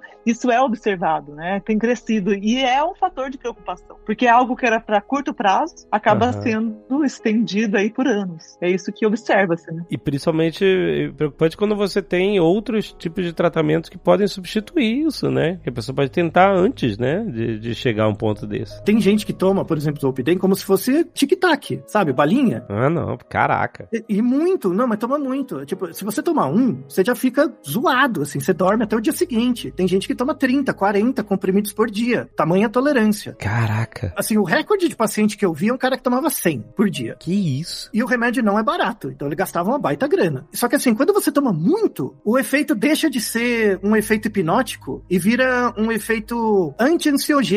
Então o cara tomava tanto Zolpidem não pra dormir, mas pra evitar a ansiedade. Nossa. Aí claramente, é, é, tipo, era, a condição era outra, sabe? Era uma outra questão que a pessoa tinha com a vida dela que ela tinha que olhar pra não ter que tomar tudo isso, né? É, não, é complicado. É complicado, porque se você for depender apenas de, de remédio pra resolver essas coisas, ele só vai acumular cada vez mais e mais. E aí você não vai poder funcionar sem aquilo, né? Tipo. Exatamente. E mais uma vez, a gente. te- É claro que tem tratamentos que tem que ser acompanhados com medicamentos e etc. Mas assim, como a gente falou, tudo, o tratamento tem que ser feito com um acompanhamento profissional para que as coisas sejam dosadas, para que você tente terapias é, diferentes ou complementares. Dá para você não simplesmente virar um, um copo de droga na, na goela abaixo e para tentar consertar problemas que às vezes podem ser consertados de outras formas, né? É, exatamente. As pessoas têm medo, né, pros dois lados. Então tem aquela pessoa que toma remédio pra qualquer coisa e tem aquela pessoa que nunca toma. Aham, sim. A ideia não é essa, assim. Pelo menos para insônia, para insônia, você já tem protocolos bem estabelecidos de atuação, tanto do psiquiatra quanto do, do psicólogo, enfim, dos grupos interdisciplinares. Então, quando você busca tratamento, se você busca tratamento com um médico certificado como especialista do sono, um psicólogo, enfim, você já tem protocolos bem testados, que têm eficácia. Então, eles tentam várias coisas. E a ideia é que você vá tentando e, e vendo a melhor combinação de terapia, de tratamento, de remédio, caso precise. A questão é quando você abusa. Então, assim, tem muita gente que, que se beneficiaria muito do remédio e não toma, e tem gente que toma sem precisar. E a ideia é a gente, as pessoas estarem mais conscientes disso no momento de buscar um tratamento e, e alinhar suas expectativas. E aí tem uma questão atual, inclusive é um, um problema que a psicologia deveria resolver não resolve, que é fazer as pessoas pensarem que o mundo não é feito para você ser feliz. O mundo é feito, na verdade, para você lidar com o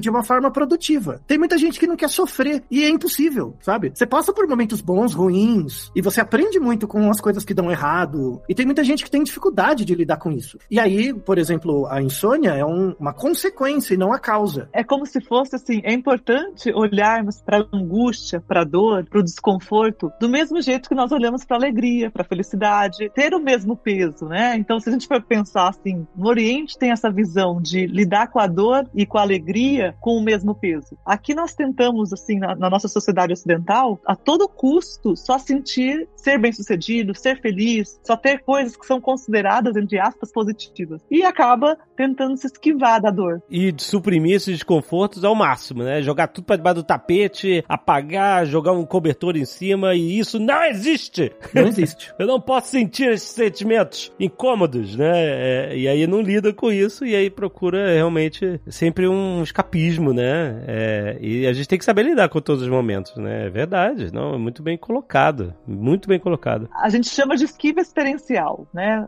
Se esquivar das sensações, muitas vezes numa crise de ansiedade, se esquivar das sensações de ansiedade, por exemplo, tentar evitar o desconforto, evitar olhar para a angústia, né? Então são esses os fatores. Mas às vezes, né, o que a gente percebe é que com simples também recomendações comportamentais, quando a a questão, por exemplo, uma das estratégias mais eficazes, com melhores desfechos para insônia é o controle de estímulos. No caso, as recomendações do controle de estímulos é você ir para a cama só quando você tiver sono, usar a sua cama apenas para dormir e para atividade sexual. Então são coisas que fazem diferença também, né? E tem resultados efetivos e são de simples mudança.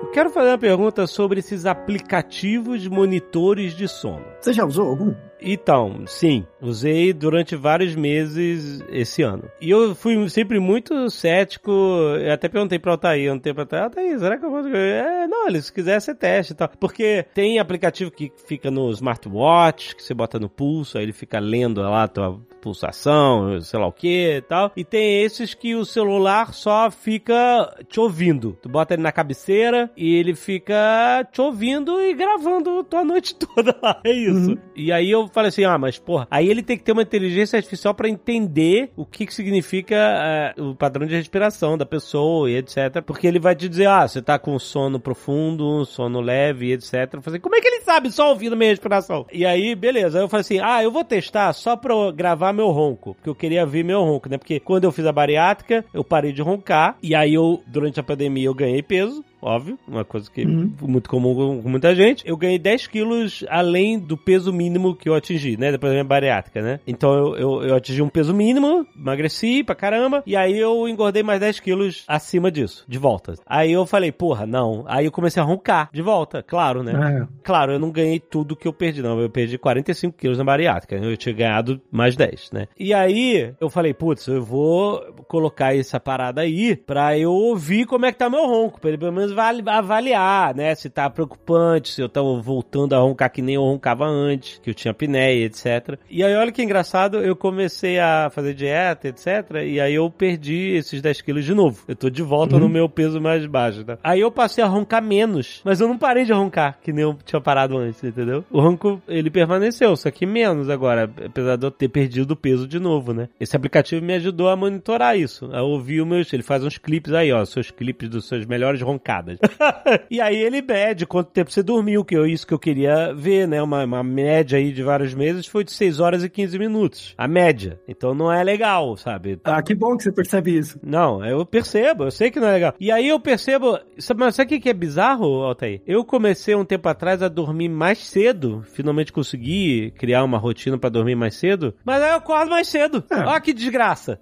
Mas você acorda descansado, pelo menos, né? Não, eu acordo descansar, mas aí eu não sei se o meu padrão agora, meu corpo é 6 horas, ou se eu tenho que fazer alguma coisa pra esticar mais esse sono. Mas de qualquer forma, eu quero perguntar o seguinte: eu não sei o quanto ele é inteligente o suficiente pra realmente mapear todas essas as fases do sono. Ele fala aqui, você tava sono profundo aqui, sono médio, sono... aqui estava acordado e tal. Realmente, quando eu acordo pra ir no banheiro e tal, não sei o que, e volto a dormir, eu vejo o gráfico certinho na hora que eu acordei, etc. Ele sabe que eu acordei e voltei. Mas e aí? A gente pode confiar nesses aplicativos de medição de sono, é, ele- eles ajudam a gente a pelo menos entender um pouco qual é a nossa dinâmica de sono. O que, que eles podem ajudar ou, ou não a gente? Ajudar eles ajudam. É que eles não têm um propósito clínico. Então você não vai usar ele como diagnóstico. Certo, eu não vou levar pro médico e falar assim, ah, aqui, ó, aqui tá meu sono. Isso, é minha polissonografia. Não é uma polissonografia, exatamente. É, é, por favor. Mas ele te dá boas pistas sobre a sua rotina, né? Então, por exemplo, se eu perguntar pra você quantas horas você dormiu nos últimos sete dias, você não lembra. Então, o aplicativo, pelo menos, ele registra minimamente essa informação, já É. é, útil, né? Pra você mesmo, pro clínico, enfim. Alguns aplicativos, eles coletam dado do acelerômetro do celular. Então, se você deixar ele na cabeceira, assim,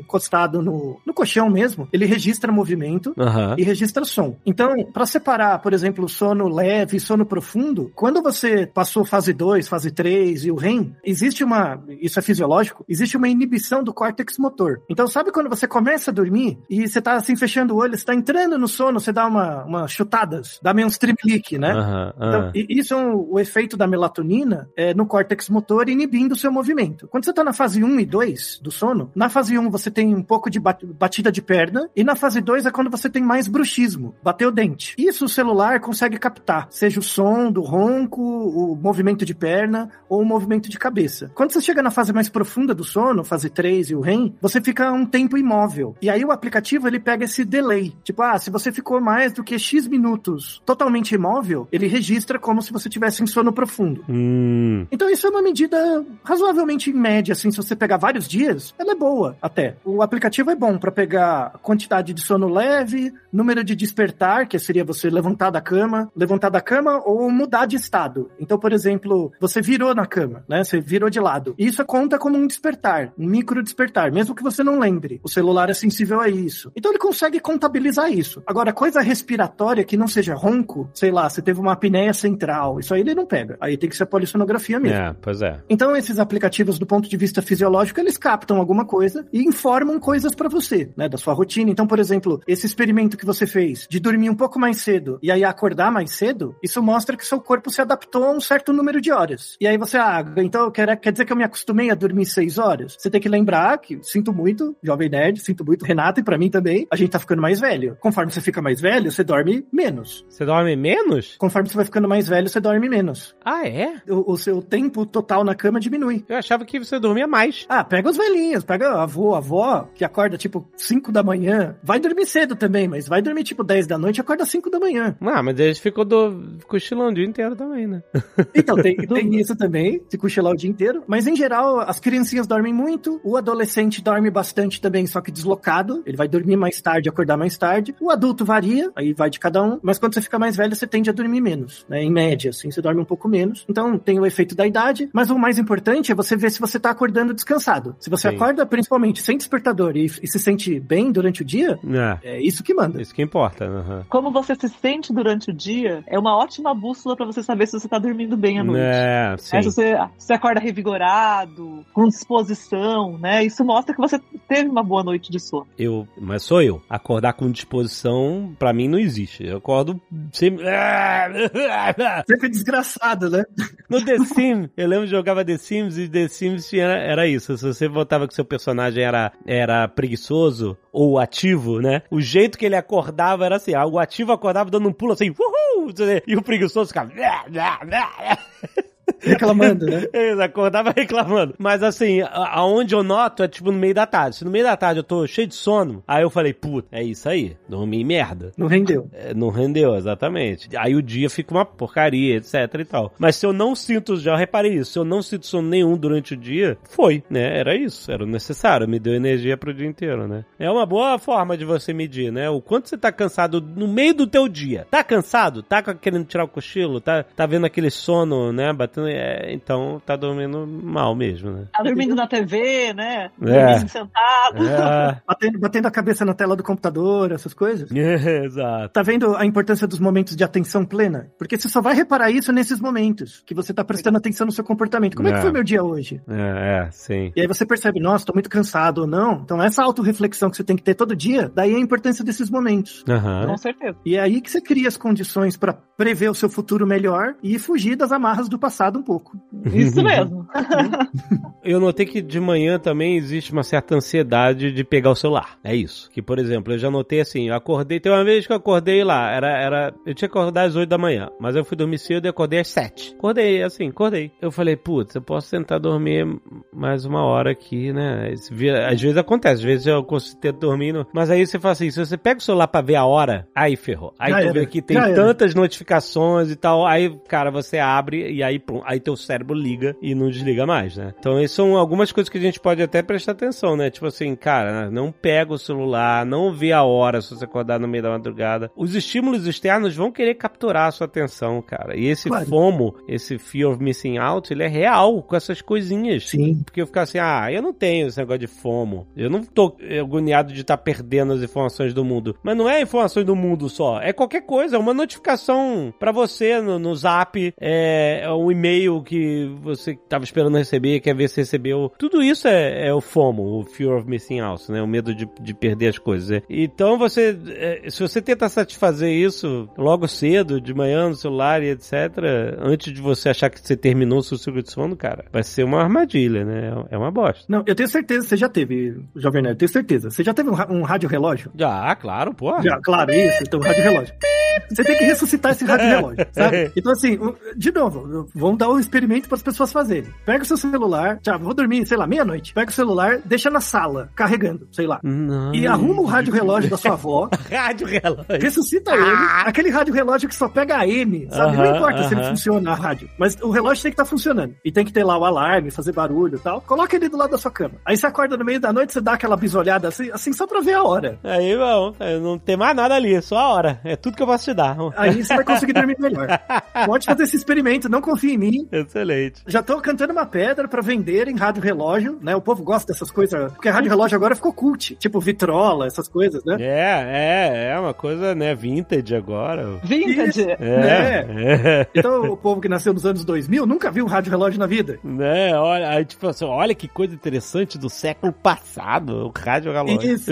Agora, uma coisa que, um paralelamento de estímulos que passa a ser aversivo é, por exemplo, você ama uma música e coloca aquela música pra você despertar, como seu Nossa, despertador.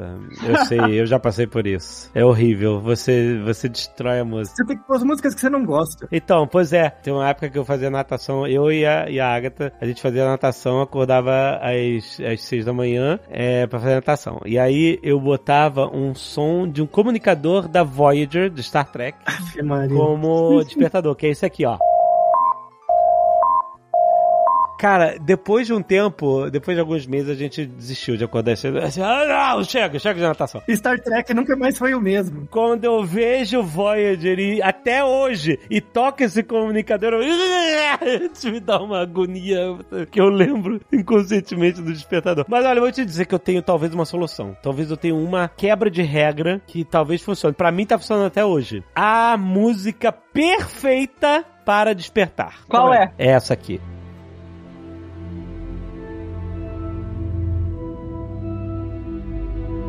Cornfield Chase de Hans Zimmer do filme Interestelar Ah, é a música perfeita para o despertador. Eu vou te dizer por quê. Porque ela começa primeiro com um som de vento. Ela começa assim. Eu vou experimentar, hein? E aí ela começa bem devagarzinho, ela vai subindo aos pouquinhos. Ela não tem aquela parada de despertar, de tirar do sono você assim, tipo, ah, acorda, sabe? Ela começa te massageando, ela vai aos pouquinhos, acordando, e ela é uma música. E assim, ó, aí o momento em que ela cresce, que é essa aqui, ó. Ela aí, ó, você já tá na realidade, você já se conformou que você tá acordando. E aí, essa hora que você pega o celular e você desliga a música. E eu vou dizer, eu ainda amo essa música, com toda a minha paixão por, pela trilha sonora desse filme, e ela não enjoou que nem o negocinho do Star Trek pra mim. Eu ainda gosto, ainda curto, ainda posso ouvir ela fora do ambiente de acordar e tal, porque ela é a música perfeita pra acordar, porque ela não te agride. Ela não te agride, ela, ela te faz carinho. Mas você sabe outra coisa que é interessante fazer na primeira meia hora Ah. após o despertar? Exposição à luz solar. Ah, é verdade. Ah, sério? Não é exposição à luz do Twitter, não? Porque essa é a meia hora de muita gente, a primeira meia hora depois de acordar. Você já começa mal o dia. É isso. Ah, quem manda abrir o Twitter, né? Daí o rádio relógio da avó, né? O rádio relógio da avó. Tem os despertadores que não tem som, eles têm luz. Então quando chega é, 10 minutos antes do horário, assim, ele começa com uma luzinha, vai aumentando a frequência, aí fica bem forte a luz. Aí você, é o suficiente pra você notar, né? Então eles acordam você sem som. Então eu acho esse o tipo de despertador ideal, assim, que ele vai deixando a- a- o quarto iluminado, né? Mas imagina um dia que você acorda com a janela aberta, por exemplo, a janela sem cortina. Você não acorda mais fácil com a Sim. luz solar? Ah, sim. Você acorda até mais rápido, né? Assim que a luz entra e tal, você já começa a acordar mesmo. Então, do mesmo jeito que a- reduzir a luz ao anoitecer, quando vai finalizando as atividades, vai baixando a luz à noite, também é importante a exposição à luz ao acordar. Isso eu lembro que eu, eu morei num apartamento um tempo que era, tinha uma janela muito grande, assim, era um- e o quarto tinha uma janela grande. E mesmo colocando cortina, o sol pegava de frente, assim. E eu sou uma pessoa, eu sou que nem você, Jovem Nerd. Eu gosto de dormir tarde e acordar tarde. Eu sou vespertino mesmo. Eu acordava puto. Porque era tanto sol que não tinha como, né? E aí eu, eu falava, é, eu, eu comecei a ter atraso de fase, assim, eu comecei a acordar muito cedo e ficar cansado porque eu precisava dormir num quarto mais escuro, né? Aham. Funciona mesmo. E esse negócio do snooze, eu já ouvi falar várias vezes que é, é uma armadilha. Não faça isso, né? Esse negócio de você, né, botar o... Ah, o né, soneca. A soneca, né, no despertador. Você dorme mais um pouquinho, né? É a pior coisa que pode fazer. Você não vai ganhar qualidade de sono, você não vai, né, recuperar, ficar menos cansado. Você acordou, acordou. Não tem negócio, né? É. Não tem mais oito minutos de sono ou mais cinco minutos de sono que vai melhorar o teu sono. Você já viu aquelas pessoas que colocam assim no, no celular, coloca tipo 15 ah, alarmes? Sim, uma sequência, exatamente. Que vida desgraçada, né? Imagina seu dia começar assim, com tipo o celular meia hora tocando coisas. Exato. É, mas, assim, se você tá botando os- tanto snooze assim, tanta soneca, ah, eu tenho que levantar às 8, então eu vou botar soneca desde as 7. Porra, brother. Difícil, dorme né? até às 8, cara.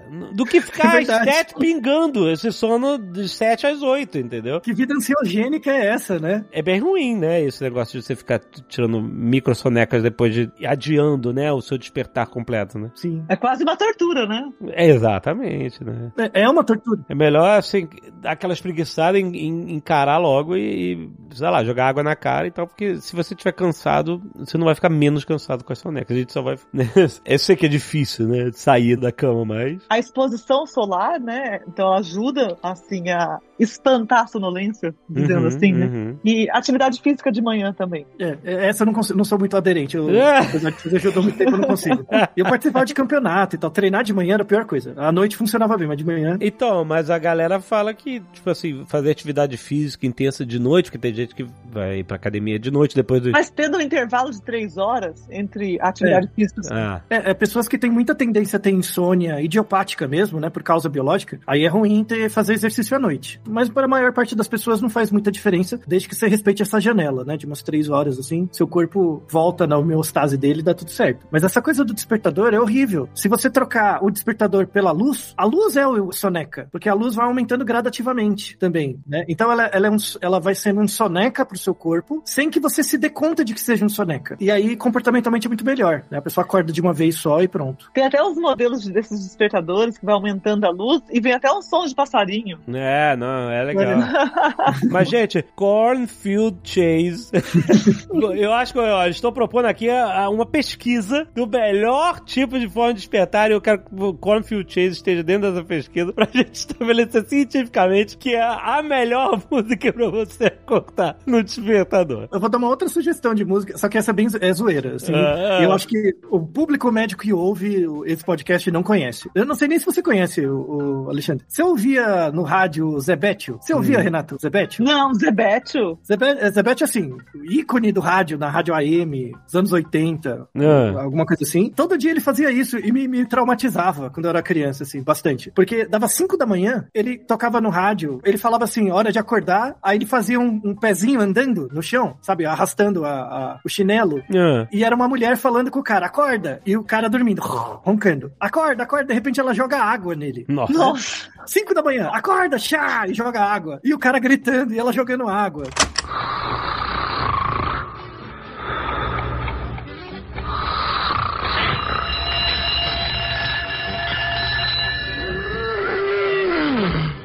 Joga água nele, dano. Joga mais água. Aí. Todo dia, de manhã. Isso era o despertador, 5 da manhã no rádio. Ele botava no rádio isso? Meu Deus No do rádio. céu. Quando eu era criança, eu tinha um costume de dormir com um rádiozinho, assim. 5 da manhã dava isso aí. Chá! Meu Eu Deus. acordava desesperado. Pra que isso, meu Deus? Já acelera o coração, né? Já acelera o coração, né? Já acorda com a alegria de viver, já. daquela Ai, que alegria. beleza. E eu também vi, assim, recentemente, que. A galera vai me sacanear aqui, mas eu vi por acaso. que existe esse pacto social de que as pessoas bebem à noite, vão pra festa, jantar, bebe alguma coisa, os drinks, etc e tal. E o álcool é um inimigo da saúde do sono, né? É que o álcool não é algo que não faz você dormir. Ele até faz, né? Induz o sono, muitas vezes. Só que ele desfragmenta o sono. né? O sono mais profundo, ele é de pior qualidade. Aham. O Zolpidem, a gente tava falando dele agora há pouco, o Zolpidem é um inibidor de GABA, né? Um antagonista de GABA. O álcool também, ele trabalha nesse neurotransmissor que é o GABA, né? Só que você nem precisa ter tomado um porre, tá? Eu não sei se já aconteceu com você, é, Jovem Nerd com a Renata, de você bebe um pouco à noite, aí vai dormir. No dia seguinte, você acorda ansioso, você acorda com uma palpitaçãozinha, assim, não é nada muito, mas já aconteceu? Hum, não reparei, não reparei. Já aconteceu com você, Renata? Então, eu tô tentando lembrar, mas eu vou Assim- começar a observar agora. não é só uma taça de vinho, assim. Você, tipo, imagina quando você tava na Corre, faculdade. É, você Uhum. tava na faculdade, você bebeu legal. Aí no dia seguinte você acorda, assim, meio de ressaca, mas você acorda com palpitação. Sim, é um isso já, isso já. Isso, isso é um mecanismo de rebote do GABA. Então você tem um relaxamento maior do que você deveria por causa do álcool. Por isso que muita gente que bebe, por exemplo, tem pessoas que não roncam. E quando dorme bêbado, ronca. Ronca. Relaxa mais o corpo. Tanto é que é o estigma do bêbado, né? Dormir roncando e tal. E quando você acorda no outro dia, você acorda um pouco ansioso. Meio com uma palpitação, meio ansioso é o, é o efeito do álcool no sono. Então, se você fizer isso por muito tempo, pode desencadear alguma coisa, um transtorno de ansiedade, assim, de tabela, mostrando que não é tão legal assim beber e dormir, né? O, Não, não é o legal. álcool atrapalha muito o sono. Álcool como remédio para dormir. Vai pra dar ruim. É, pelo amor de Deus, pelo amor de Deus. Vai dar ruim. E é aquela questão, né? Muitas vezes as pessoas se alcoolizam ou usam várias formas aí pra não encarar a noite em claro, né? Pra essa experiência de desconforto, por medo, né? Então, uma hipótese para esse uso indiscriminado das drogas Z é o medo de não conseguir dormir, né? Então, muitas vezes as pessoas. O medo é tamanho que a relação com o sono, a relação com a cama, a relação com o quarto tem que ser trabalhada muitas vezes, né? Numa intervenção, numa terapia. Como que você se relaciona com o seu sono? Porque assim, imagina várias noites você não tá conseguindo dormir, você tá tendo queixas de insônia. Então a tua relação já, quando chega assim, determinada hora da noite, começa já a gerar ansiedade, né? Já começa a ficar angustiado porque vai estar chegando próximo da hora de dormir. Então a relação com o sono é algo frutífero para trabalhar, assim, em intervenções. Por sinal, sobre esse negócio de a sua relação com o sono, com a cama, com a hora de dormir, a luz azul de telas na sua cara. Porque não adianta nada você botar um monte de blackout na janela, apagar as luzes e tal, e pá! Meter aquela luz de celular na tua cara antes de dormir, né? Eu vi até um estudo recente falando, né, que é luz azul pra, né, pra- em, em crianças, né, antes de dormir, é, pode ser prejudicial. Enfim, no geral, o pessoal fala que luz azul, tela e sono são antagonistas. Então você não deveria estar vendo celular antes de dormir e a gente, todos nós fazemos isso. o que, que a gente faz sobre isso? Eu sei que o celular também tem aquele negócio de que muda, né? Tem um modo noturno, que aí, né? Monitores, celulares, né? Você pode programar para certa hora entrar no modo noturno e aí muda a iluminação da tela. Não sei exatamente o que ele fala, mas e aí? O que, que as pesquisas dizem a respeito disso? Na verdade, é engraçado essa coisa da luz azul, né? Porque as pessoas, assim, o principal é você não ter a tela na hora de dormir, porque a luz, qualquer ela que seja, você tá na cama com o celular aberto, um indutor do sono, que é a o hormônio indutor do sono, que é a melatonina, é gerada numa área do cérebro, que é o núcleo supraquiasmático, que é ligado no olho. Então, quando o olho reconhece o escuro, aumenta a produção de melatonina. Se você tá com o celular, independente de ser azul, verde, rosa, a luz na sua cara, vai liberar menos. Aham. Além da questão comportamental, né? Então, de estar segurando o celular. Como é que você vai dormir com o celular segurando? Então, assim, antes dessa discussão de luz azul ou não, você usar o celular na cama para dormir, tendo ele luz azul ou não, vai prejudicar seu sono. O ideal é não usar, independente da luz que ele tenha. Você colocar um filtro que torna as cores mais quentes, tem os aplicativos, né? Alguns celulares têm isso nativo, não tem muito efeito porque você vai continuar usando o celular e a ideia é que você não use ele na cama. Agora, luz azul, por exemplo, no computador, imagina você está trabalhando durante o dia e tal, tem evidência de que ele reduz um pouco a vista cansada, né? Depois de muitas horas de trabalho e tal. Mas pro sono é meio irrelevante. O importante é não ter a tela, a não usar, tá? Então,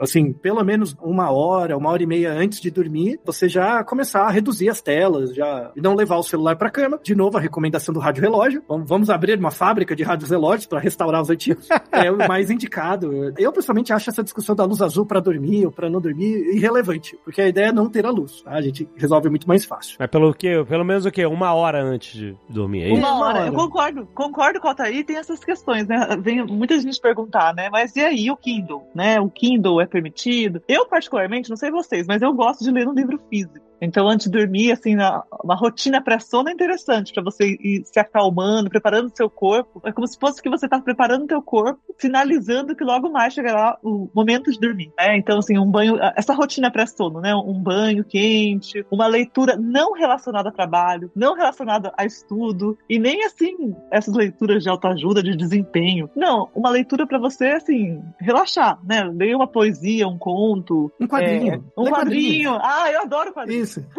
É, lê qua- quadrinhos. O- vocês podem Tem vários ouvintes que gostam de quadrinhos. Você lê quadrinhos na cama, Alexandre?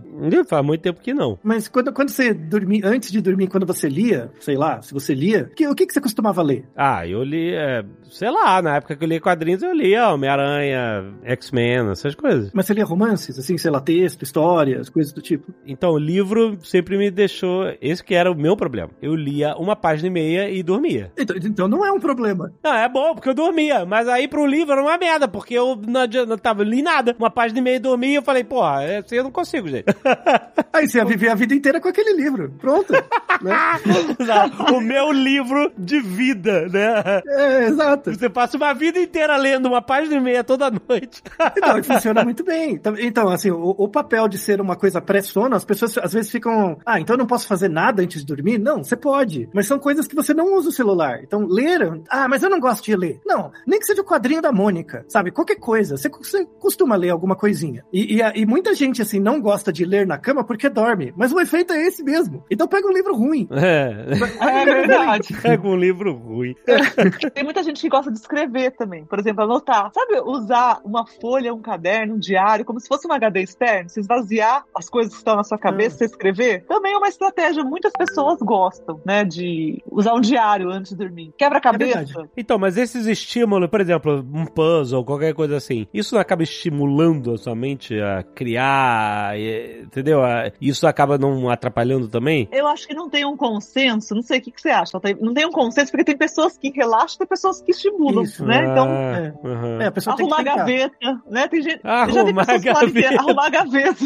Caraca. A gaveta de meias. Não arrumar a gaveta de meias, a gaveta Olha aí. de calcinhas, a gaveta de cuecas. É, cada um tem uma estratégia. Desde que você não use o celular e seja algo que não, não seja tão estimulante pra você, vale, né? Qualquer coisa. É, pois é. Então, lê o livro, lê revistinha. Eu lembro de uma estratégia que me, me contaram que é bem interessante. Sabe aquelas, aqui hoje em dia também, né? Agenda, mas agenda física. Tem aquelas agendas que tem o tamanho de um caderno. Sabe aquelas agendas que são pequenininhas e compridas? Sim, sim. Que tem lá três dias em cada folha e tal. Tem pessoas que pra dormir fazem isso, abre a agenda no dia e escreve, tipo tópicos, assim, é, o que que eu fiz hoje? Aham, aham. né? Ah, falei com fulano, fiz tal coisa, fiz tal coisa. E aí meio, meio que, como ela colocou, na, e, e são pessoas mais noiadas, assim, né? É, ela fala, como eu coloquei na caderneta o que eu estava pensando, né? O que eu fiz durante o dia, eu não preciso pensar enquanto antes de dormir. Tipo, colocou lá. E aí a pessoa dorme, sabe? Então, em vez da pessoa ficar reverberando o que ela Isso. fez, ela anota no caderninho ali, tópicos E- mesmo, né? E você sabe que, assim, daí no outro dia a pessoa pode ler. Por exemplo, ah, tô preocupada. Daí vai lá, anota as preocupações. Muitas vezes à noite a gente maximiza nossos medos. Então, às vezes tem uma estratégia, assim, de, ah, eu estou com angústia, medos. A pessoa anotar e colocar, tipo, uma nota de 0 a 10, o quanto aquilo tá angustiando ela. Quando ela vai reler ao meio-dia, a nota do medo, da angústia, muitas vezes é menor. Legal isso. Né? Muito legal. É, bem interessante. Lembra o aplicativo de sono, né? Tipo, aquele aplicativo de sono que você vê, o aplicativo diz quantas horas você dormiu. É a mesma ideia, só que num caderno, né? Relacionado à ansiedade. Aí quando você vê assim, tipo assim, será que aquela nota alta de ansiedade que eu dei lá de noite valia mesmo essa ansiedade toda? Isso. Aí você aprende, né? Comportamento governado por regra, né? A gente aprende com essas autorregras mesmo que a gente se cria. E isso volta no começo, né? De que a gente acha que a gente se conhece muito. Mas não, o, o objetivo não é você é, achar que você sabe tudo sobre você mesmo. É, na verdade, criar regras de autoobservação para você aprender com você mesmo. O melhor professor de você é você mesmo. E o você olhando pro presente. Nunca pro passado, nem, nem, nem necessariamente pro futuro. Mas pro presente. Você só sabe que você vai chegar lá na frente porque você tem dois pés. Mas você só vai saber que você tem dois pés quando você olha para baixo, no presente. E esses pés que vão levar você lá pra frente. Gostei dessa frase, gostei, Muito bom! Tá vendo? muito bom. Olha, é. Motivacional! Agora, gente, agora vamos falar baixinho, as pessoas irem relaxando, já vai dormir. Olha aí, ó. Léo, a música vai subindo. Olha, ó, ó o white noise de chuva. Adoro, adoro. Baixo, olha. Até amanhã, gente. Bota a musiquinha. Até amanhã, gente. Tchau. Este